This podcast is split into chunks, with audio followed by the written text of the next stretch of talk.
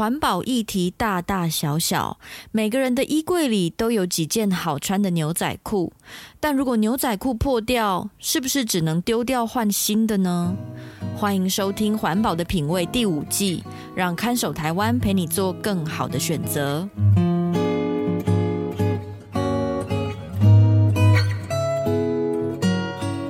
各位听众朋友，大家好，我是看守台湾的允嘉。环保的品味这个节目会介绍生活中遇见的各种环保问题，从买饮料到盖房子都有故事。收听节目，帮助您打造健康、无毒、低冲击的生活。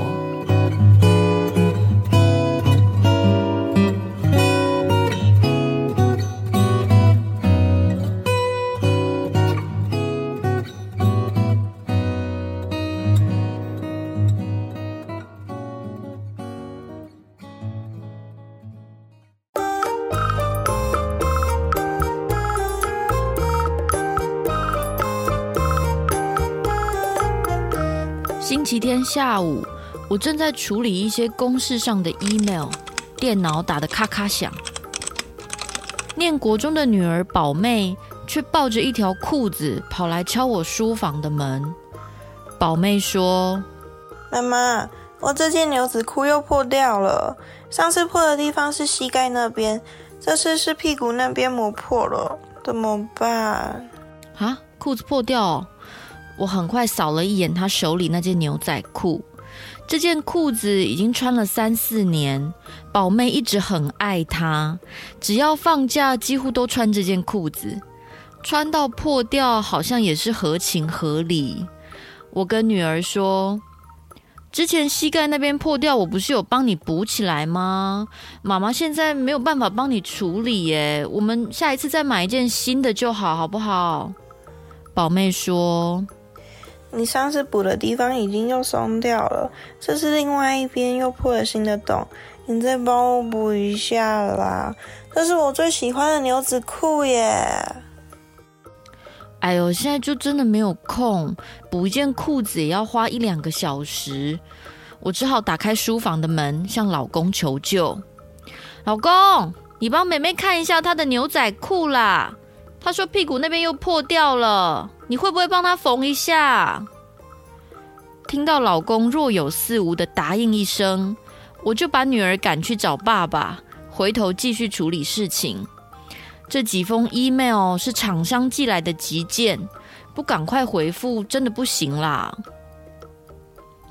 过了两个小时，事情终于处理好了。我伸了个懒腰走出书房，却被客厅里的景象吓了一大跳。啊！怎么弄成这样啊？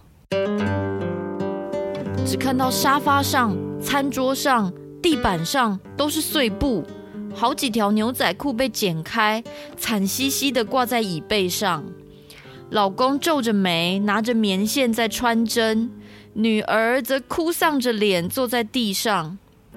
老公看到我，好像看到救星一样，着急的说：“哎、你来看一下啦！”我刚刚想说，家里好像有几件没有在穿的牛仔裤，可以剪一块来补妹妹的裤子。结结果好像剪坏了，这边跟这边怎么好像不一样大？是不是越补越大洞啊？听到这边，宝妹也忍不住了，委屈巴巴的哭起来，边哭还边说。早知道就不要找爸爸帮忙了，他根本就不会嘛。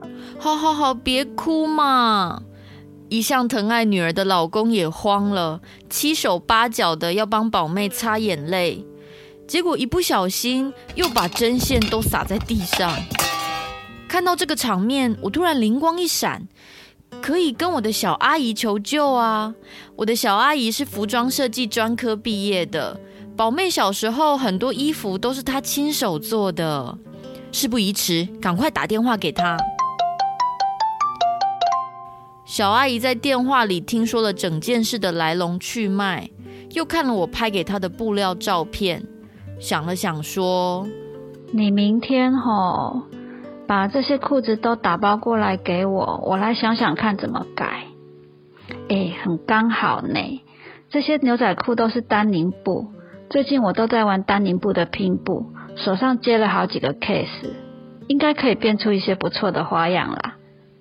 哦啊，不过哈、你要跟妹妹讲，我现在比较忙，要等我把订单赶完才能修她的裤子。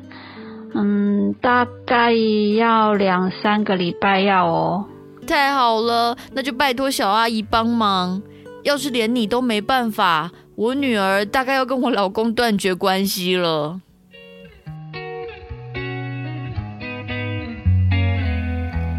一个月后，小阿姨带着她改造的作品亲自送到我们家。她拿出一个用牛仔裤改造的漂亮小包包，搂着宝妹说：“妹妹啊。”哎，姨婆跟你说哈，你看你又长高了啊，你那个裤子哈已经太小了啦，啊破这么多洞，补起来不好穿，会很紧哦。阿姨婆把它改成一个包包，你出去玩、上课都可以背。你看哦，这样你喜不喜欢？哦，对，我刚才哈坐捷运的时候又想到，你不是很喜欢去买饮料喝吗？那我们就在这边再加一个口袋，这样子可以放买饮料的杯杯，要吗？姨婆再帮你缝一个口袋，好不好？那个小包包的款式实在太好看了，小阿姨还很贴心的在包包内里绣上女儿的名字。宝妹终于破涕为笑，背起包包去照镜子。小阿姨转头又跟我说：“哎，你看。”这个牛仔裤哈，真的很好用，全身都是宝。这个裤头拿来做腰包、工具袋都很刚好呢。我就想说，你老公很爱玩水电 DIY 啊，我就帮他做一个包包。你看这样子，工具通通都给它挂起来，应该会很方便用啦。你去叫你老公来看看合不合用。老公接过那个工具腰包，我看连他都泪眼汪汪起来。就听到他跟小阿姨说：“哇，多谢阿姨的救命之恩！下次家里如果还有什么灯泡坏掉啊，马桶不通，我一定会随传随到啊！不要客气呢。”哇哦，家里有个精通缝纫的专家，真是如获至宝哎！我看啊，我们应该直接跟小阿姨拜师学艺，可能是维持家庭和谐的终极秘籍哦。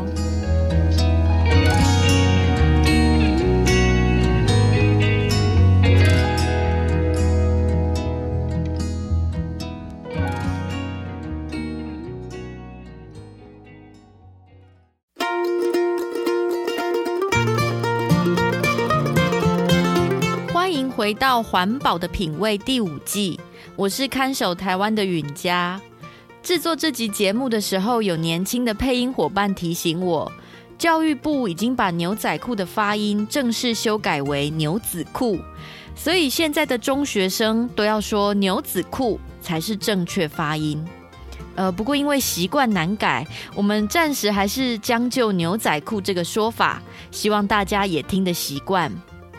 各位听众朋友，如果打开家里的衣柜，相信每个人都有几件日常穿的牛仔裤。牛仔裤的布料一般又叫做丹宁布。如果好好使用的话，一条牛仔裤甚至可以穿个九年、十年，应该是在各种布料当中相当耐用的材质。其实，牛仔裤当初被设计出来的历史也很有戏剧性。据说，是十九世纪时由美国的帆布商人 Levi Strauss 开发出来的商品。最初的构想是想帮美国旧金山的挖矿工人设计一款耐用的帆布工作裤。后来，这间公司旗下的设计师又想出在裤子受力的部位加装铆钉，来增加耐用度。就这样设计出来的工作裤大受蓝领劳工欢迎，一路从美国推广到全世界。到了二十世纪五零年代，又因为摇滚乐和嬉皮文化推崇这种轻便、耐操、好用的外装打扮，让蓝色牛仔裤的风潮开始变成一种流行，全世界男女老少都可以接受。不过不知道是不是成为一种时尚之后，因为要不断翻新款式，又要增加牛仔裤的颜色变化，导致生产牛仔裤的工厂成为非常严重的水污染大户。现代制造牛仔裤的程序当中，有一道流程叫做洗水，洗是洗澡的洗，也就是为牛仔裤飘染出不同的布面质感。包括现在有些新牛仔裤故意做出穿旧了的色感，也是经过洗水程序做出来的，可说是决定一件牛仔裤商品定位的最重要程序。问题是，这项程序本身非常消耗水资源，据说制造一件牛仔裤需要用掉八千公升的水。除此之外，牛仔裤染色要用到大量化学染剂。洗水后的污水可能没有处理就排放到河里。根据世界银行估计，在全球工业国家的水污染有百分之二十都来自布料染色处理。中国广东的新塘镇是生产牛仔裤的重地。经过十几二十年的产业发展，河川污染严重到有时候河水都变成牛仔裤渐层一样的蓝色。二零一零年左右，河川的底泥经过采样检测，底泥中含有严重超标的重金属含量，包括铅、铜和镉。除此之外，水质采样还曾经出现 pH 值超过十一的可怕程度。污染这么严重，河川里的生物恐怕已经消失，或者是变成异形了吧？新塘当地人指出，小时候还会在河里游泳，现在就算给他钱，他都不敢再在河里游泳了。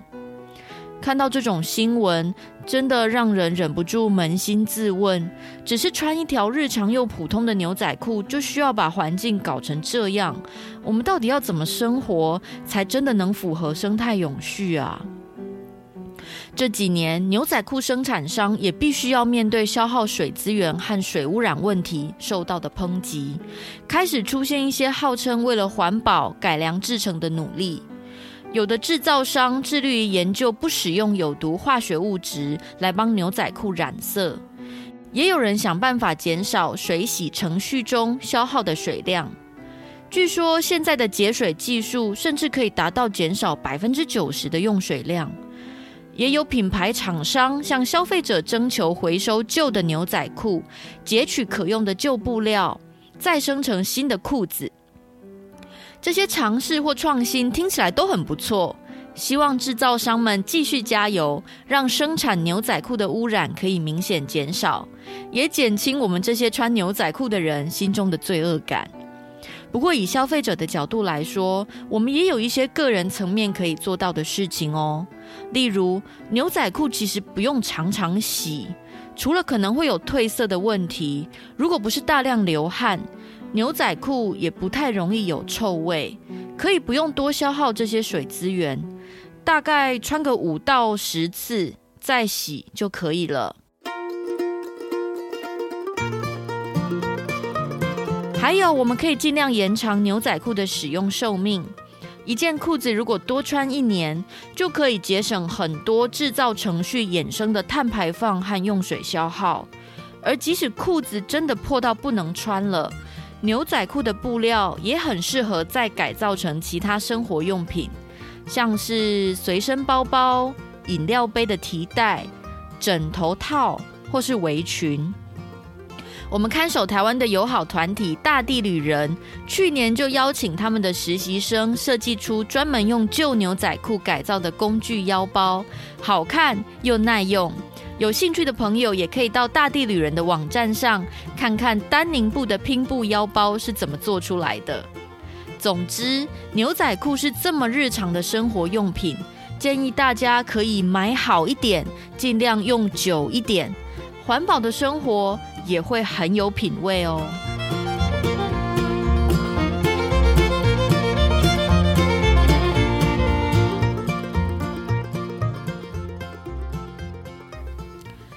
今天的节目就到这里。如果您对各种生活用品的材质有兴趣，却不清楚这些产品的成分或环境影响，欢迎写信到看守台湾协会，或到环保的品味 IG 留言给我们，让我们一起来调查。看守台湾是一个关心环境的公民团体。如果您愿意一起守护台湾环境，也欢迎到看守台湾的网页了解我们在做的事。这里是环保的品味我们下次再见喽